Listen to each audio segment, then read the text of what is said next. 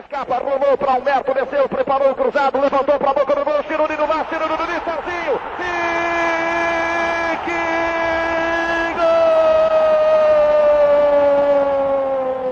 gol! Domina Kleber, lá pela ponta esquerda do campo do Morumbi, faz o cruzamento para a área, subiu Moraes!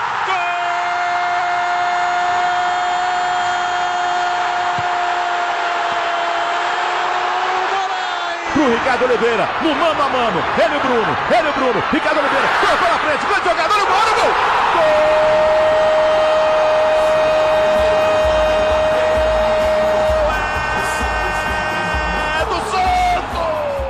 Alô, amigos urbano. Começa agora mais um episódio da série Memórias do Paulistão, episódio número 3. Eu sou o Vinícius Cabral, estou aqui com o Fernando Ribeiro. Fala, Fernando, tudo bem? Vini, tudo muito, muito bem e preparados para. a tecnologia nos traiu, senhores. A tecnologia. Ai, meu Deus. Eu e a tecnologia Pre... nos traímos. É, preparados para relembrar, voltar muito no tempo, Vini. Hoje voltemos até 1913, as, os primeiros passos do Santos no Campeonato Paulista, né, Vini?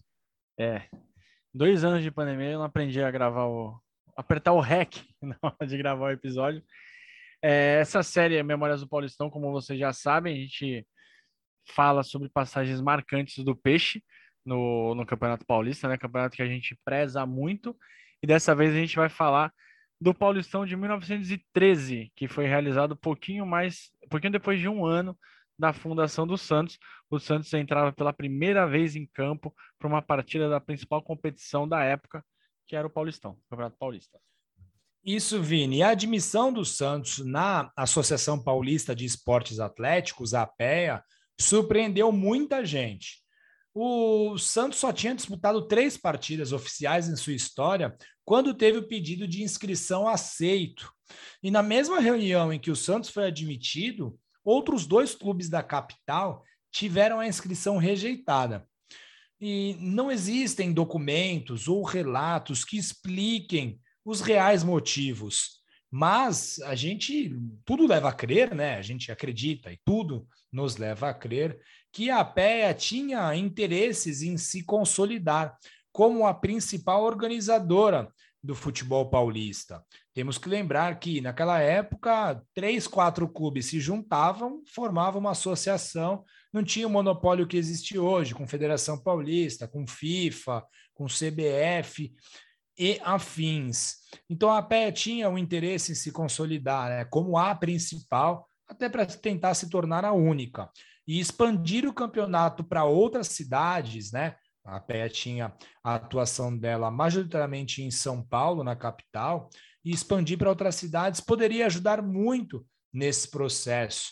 E Santos, a cidade de Santos, era uma cidade que enriquecia muito pelo intenso movimento portuário, e o Santos Futebol Clube foi fundado e formado pela elite local, né, da elite da cidade de Santos. E essas duas peças, a cidade de Santos e o time do Santos, seriam fundamentais nesta neste processo de tentar crescer da PEA. O campeonato começou dia 6 de abril de 1913 e a admissão do Santos na competição aconteceu depois dessa data. Ou seja, o futebol brasileiro sempre foi confuso. Não é uma dádiva e não é algo é, dos nossos tempos. A estreia do Santos foi agendada para o dia 1 de junho no campo do Parque da Antártica Paulista, a cervejaria, que o Vini aprecia muito. O adversário foi o Clube Germânia, também nome de cerveja, um clube, Vini, que era formado pela colônia alemã na cidade de São Paulo. Isso, e o Peixe para enfrentar uh, o Germânia entrou em campo com o Falvel no gol, Arantes e Pereira, Geraldo Ribeiro, né? Que era tio, tataravô, tataratio do Fernando, Ambrósio Silva e Adolfo Milon, Raimundo Marques, Nilo Arruda, Harold Cross, Urbano Caldeira, ele mesmo, e Arnaldo Silveira. Quem, conhece, quem ouve aqui o nosso podcast sabe que alguns nomes são históricos, né? Na, em toda a trajetória do Santos, mas esse, essa escalação não foi, não, não, deu, não deu, não deu jogo, né? O Santos tomou 8 a 1 que acabou escancarando todos os problemas, tanto estruturais quanto até técnicos, né? E isso teria consequências mais lá na frente. O Harold Cross foi o autor do primeiro gol do Santos na história do Paulistão. Pelo lado dos alemães, Vaz Porto marcou três, Gerard mais três, Severino e Will fecharam o placar. Foi a primeira derrota, primeiro jogo e primeira derrota da história do Santos. Três semanas depois dessa essa é, atuação que é para apagar né, da memória da, da torcida, de quem viveu esse dia, o Santos novamente subiu a, serra, subiu a Serra do Mar para enfrentar o Corinthians. O primeiro encontro de uma rivalidade que acompanha a, a trajetória dos times até hoje, né? Tanto que a gente está gravando esse episódio poucos dias depois da vitória do Santos em Itaquera. Dois gols do Marcos Leonardo. O jogo foi disputado no mesmo lugar, né? como todos os outros jogos do Paulistão, do Campeonato Paulista daquela, daquele, daquela temporada, foram disputados lá no Parque Antártica. O Santos teve muita mudança na, na escalação, até o presidente Raimundo Marques acabou afastado e as mudanças surtiram efeito, né? Porque o Santos jogou muito bem, o Adolfo Milon fez dois, o Ronaldo Silveira mais dois, Ambrosio e Ricardo fizeram os outros dois e o Santos ganhou por 6 a 3 do Corinthians, eterno 6 a 3 que foi o primeiro jogo. Goleada, seis gols, nove gols na partida, seis gols do Peixe, torcida feliz lá no Parque Antártico. E Vini, a alegria foi contagiante, mas ela foi simplesmente dizimada na terceira apresentação do Santos no campeonato. O Esporte Clube Internacional venceu o Santos por 5 a 1. Coube a Adolfo Milon marcar o nosso gol de honra. Em três partidas disputadas, foram duas goleadas sofridas. Não dá nem para falar crise na Vila Belmiro, porque a nossa sede ainda não era na Vila Belmiro, Vini, mas rolou uma crise ali. E com, como um calendário era bastante confuso, o Santos voltou a jogar muito tempo depois, no dia 7 de setembro, que já era feriado, contra o americano. E Vini, era para ser um clássico das praias, porque o americano foi fundado na cidade de Santos mas ele abandonou a nossa cidade e mudou a sua sede para São Paulo. O objetivo dos dirigentes do americano era ficar mais próximo ao efervescente cenário do futebol paulista, tudo acontecia em São Paulo naquela época, e também ficar mais próximo aos craques do Mackenzie College. Esses jogadores do Mackenzie passaram a jogar pelo americano e eram muito bons, muito bons de bola o tanto que o americano foi o campeão paulista de 1913. Mas, Vini, anos depois de ter mudado para São Paulo, o americano deixou de existir. A campanha Vem para Sampa americano deu certo, Vini? Ficaram lá, né? Eles foram virar serra e não voltaram mais, o que é um erro, né? É, então, Vini, vem para Sampa americano, deu ruim. E hoje em dia, muitos, quase mais de 100 anos depois, pedem vem para Sampa Peixão. O Santos, Vini, contra o americano, ah, agora vai. É um time né, baseado em Santos, que foi de Santos. As coisas serão diferentes. Não foram. 6 a 1 para o americano, mais uma goleada sofrida pelo Peixe. O Arnaldo Silveira, o miúdo, um dos principais jogadores da história do Santos, no início da fundação, no início da formação do Santos, fez o gol de honra alvinegro. E em quatro jogos, apenas uma vitória, com três derrotas acachapantes. Como todas as partidas do campeonato eram disputadas em São Paulo, os Santistas tinham elevado custo de transporte.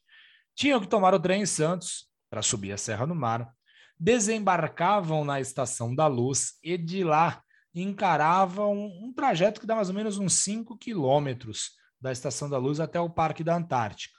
Eu fiz esse cálculo aí pelo, pelo Google, viu, Vini? Então, se tiver algum engenheiro de tráfego e quiser corrigir os números, fique à vontade.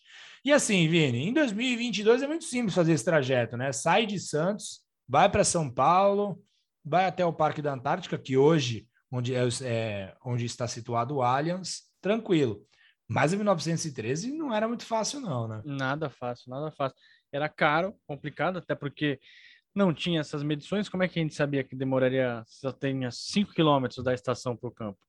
Você está vendo para um território desconhecido.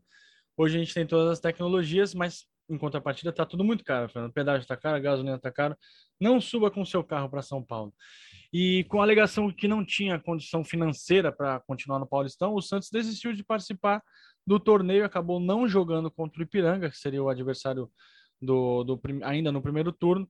E o abandono do Santos fez a, a PEA ter problemas, né? Porque imagina, você tem um, um, um, campeonato e um time sai no meio dele, o que fazer?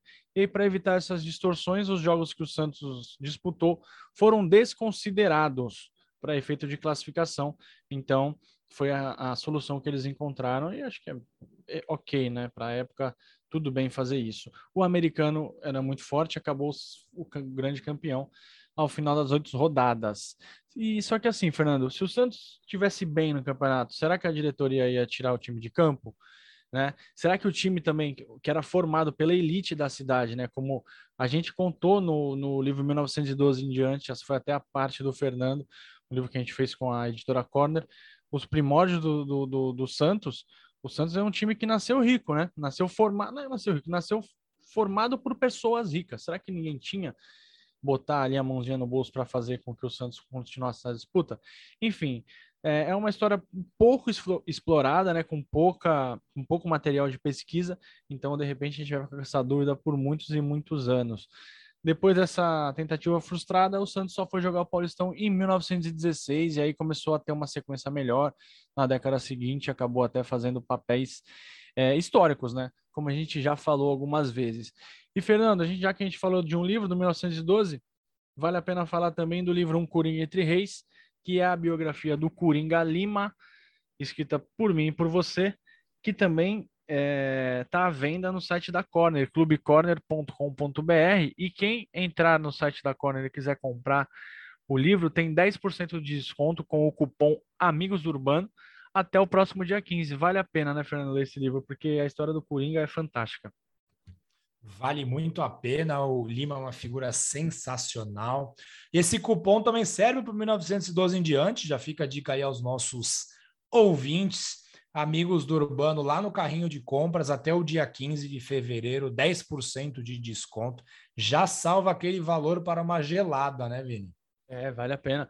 Exatamente, dar um presente aí para alguém que você gosta, para você ler também, porque a gente gosta muito de escrever sobre a história do Santos, a gente tem um cuidado então, tomara que vocês gostem. A gente volta semana que vem para falar de 1984, mas não para falar do Paulistão de 84, tão falado, né? Tão comentado que quando o Serginho fez o gol, o Santos acabou sendo campeão na rodada final contra o Corinthians. A gente vai falar do torneio início, que também foi vencido pelo Santos, uma competição talvez até desconhecida por alguns dos nossos ouvintes. A gente vai contar como é que foi aquela, aquela, aquele dia, né? Aquele dia que começou de manhã e terminou à noite no Morumbi. Quem quiser falar com a gente, a gente está nas redes sociais como arroba Amigos do Urbano, também estamos no e-mail amigosdourbano.gmail.com.